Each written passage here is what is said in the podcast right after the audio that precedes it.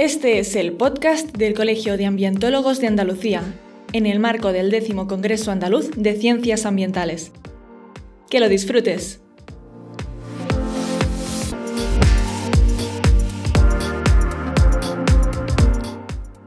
Buenos días, soy Enoc Martínez, director de trabajo en medioambiente.com y estamos esta vez sí, segunda bala vencida, Andrew Fanning. Muy buenas, Andrew, ¿qué tal?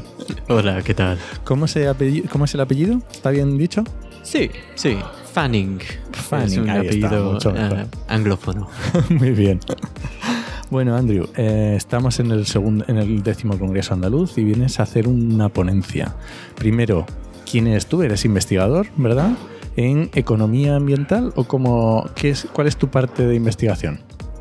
Yo me autodefino como economista ecológica y eso es un campo de economía que es relativamente nueva, Ujú. que se ha fomentado sobre todo a finales de los años 90 y tiene una, un poco de crítica acerca de la economía de lo que se llama más convencional, sobre todo por su incapacidad de, de afrontar a las cuestiones sobre la escala de la economía en términos de del planeta, digamos, que en la economía convencional no se suele hablar mucho de, de un, un fin de crecimiento.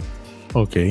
Y los economías, economistas ecológicas, en cambio, dicen, mira, estamos en un planeta finito y eso implica que la economía no podría seguir creciendo sin fin Indefinidamente. porque empieza a desplazar a, a sistemas ecológicos y, y que, que estamos altamente dependientes de esos sistemas.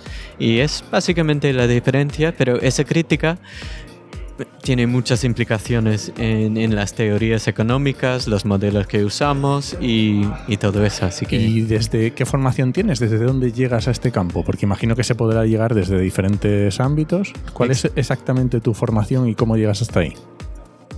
Yo vengo del lado más de economía. Ah, Así que me he formado como economista convencional. Estaba en mi máster, de hecho, cuando ah, descubrí el campo de economía ecológica, que no me han enseñado en mi departamento de economía, porque las ideas son bastante mm, Sí, rompedoras, ah, difíciles. rompedores con el modelo convencional. Pero lo descubrí y como tenía la formación económica, podía ver lo, lo- lo realmente revolucionario esos di- esas ideas son. Hay otros que vienen más del lado de, De la ciencias ecología. naturales, de ecología. Pero para ellas creo que no han tenido ese, ese momento luz que yo he tenido, que no he visto lo, eh, parece una tontería, pero no he visto que somos en un planeta finito y no podemos seguir creciendo para siempre. Es que no me ha ocurrido ese, ese, ese tema. Yo creo que en el caso, por ejemplo, de los ambientólogos, que hoy estamos en un congreso de ambientólogos, sí que existe esa visión, Claro. pero es más complicada porque, claro, la carrera de ciencias ambientales es más nueva, tiene veintipocos años. No es lo mismo que la, no sé, geología, biología, que son carreras más asentadas, ¿no? Mm. Y además tú has venido al Congreso, al segundo bloque de Economía Circular y Gestión de Residuos. ¿Y qué es de lo que vas a hablar? Porque todavía no has tenido tu charla. Es verdad. Eh, yo vengo, yo trabajo por una organización que se llama el, el Donut Economics Action Lab o Laboratorio de Prácticos de Economía del Donut.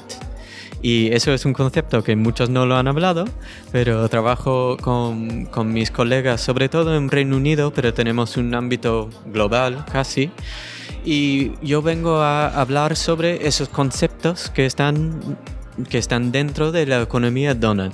Y el nombre donut viene sobre todo de, de- de un concepto al, al corazón de la idea, que es una imagen con dos anillos, uno que representa una base social y el otro alrededor de ese anillo es un techo ecológico. Y el objetivo que demuestra esa imagen es que queremos vivir en un mundo que todos satisfacen sus necesidades sociales, pero sin sobrepasar el techo ecológico. Así que queremos vivir en ese espacio del donut. Y, y la economía del donut es un poco como, mira, si eso es obje- el objetivo, ¿qué es lo que tenemos que, que cambiar? que en castellano le solemos decir, aunque está mal dicho, donut. Donut, sí, rosquilla. Es. rosquilla. Para quien Sí. nos estuviera escuchando y estuviera pensando en los círculos, pues eso, en la parte de dentro del donut, en ese circulito justo, ahí es donde nos encontraríamos.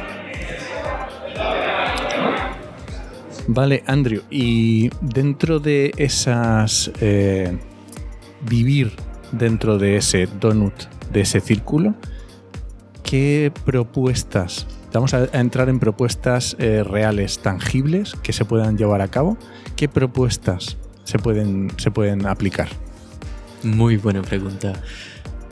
El libro, eh, todas esas ideas vienen de un libro que se ha escrito mi colega que se llama Kate Rayworth y el libro se llama Economía del Donut, siete maneras para pensar como un economista del siglo XXI. Ajá. Y el concepto cor- del corazón, la primera parte es decir, cambiar el objetivo de la economía para que no fuera el crecimiento sin fin, Ujú. sino vivir dentro del, del donut.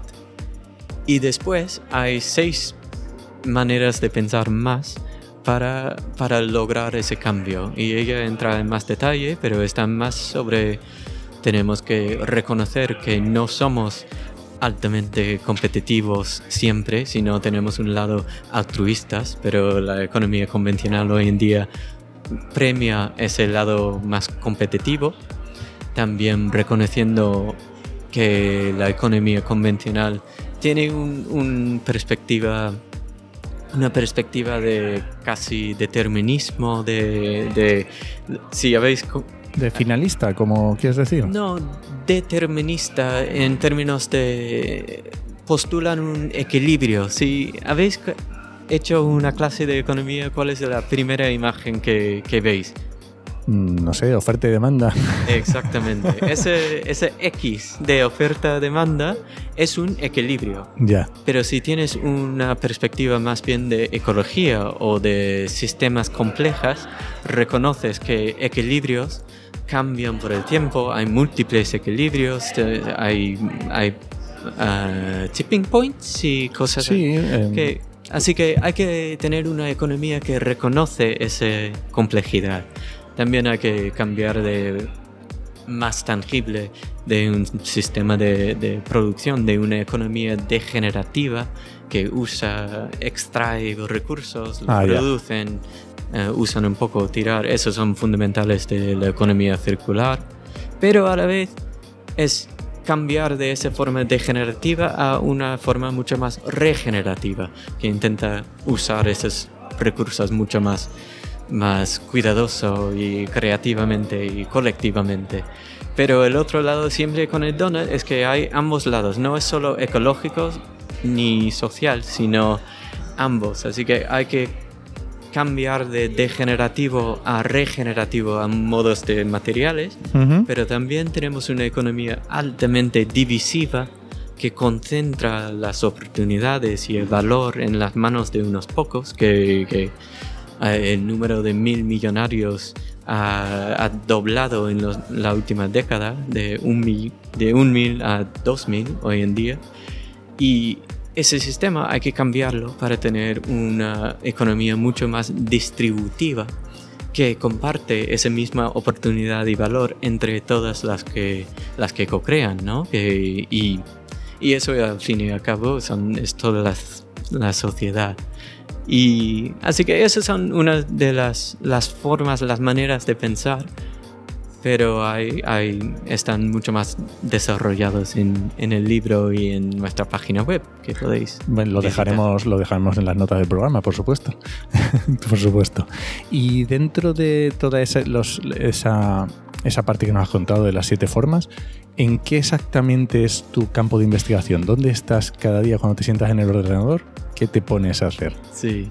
Mi papel, somos un equipo muy pequeño. eh, se ha fundado en 2019. Ah, hace Ah, poquito. Mi, mi, mi colega Kate Rayworth, quien escribió el libro, básicamente ha visto gente que cogía las ideas que estaban dentro del libro y estaban poniéndolos en la práctica en muchos diferentes ámbitos, de profesores, de, de, de ciudades, de gobierno, de ONGs, de activistas, de, de mucha gente muy inspiradora que estaban haciendo sus cosas y ella iba por dos años dando charlas sobre las ideas, viendo a esas personas y logró con mi otra colega Carlota Sanz cofundar el, el laboratorio de prácticos, más que nada para hacerse visible esa energía que ya, que ya está existiendo.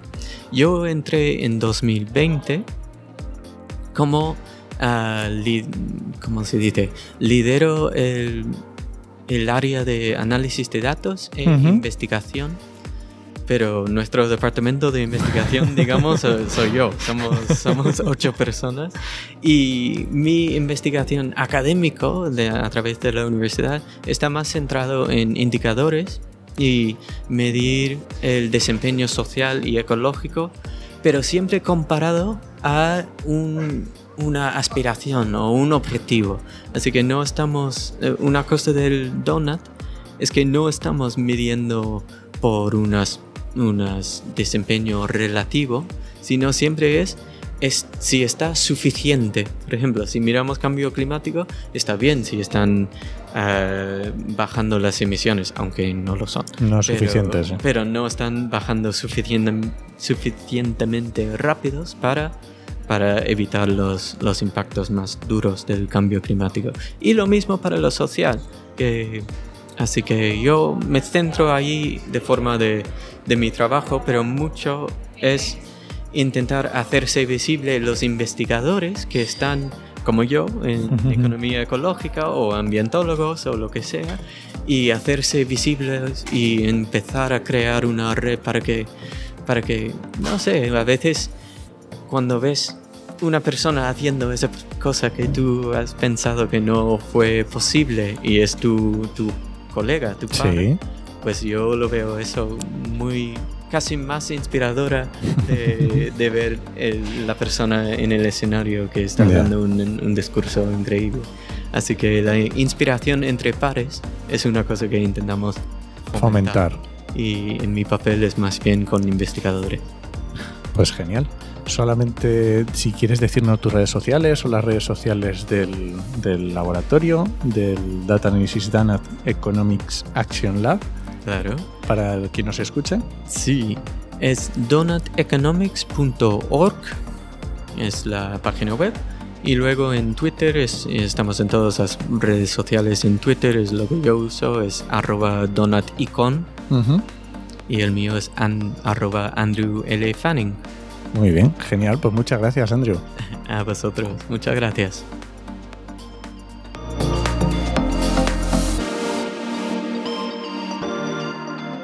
Un podcast del Colegio de Ambientólogos de Andalucía, realizado y producido por Oikos MSP y Red Podcastidae.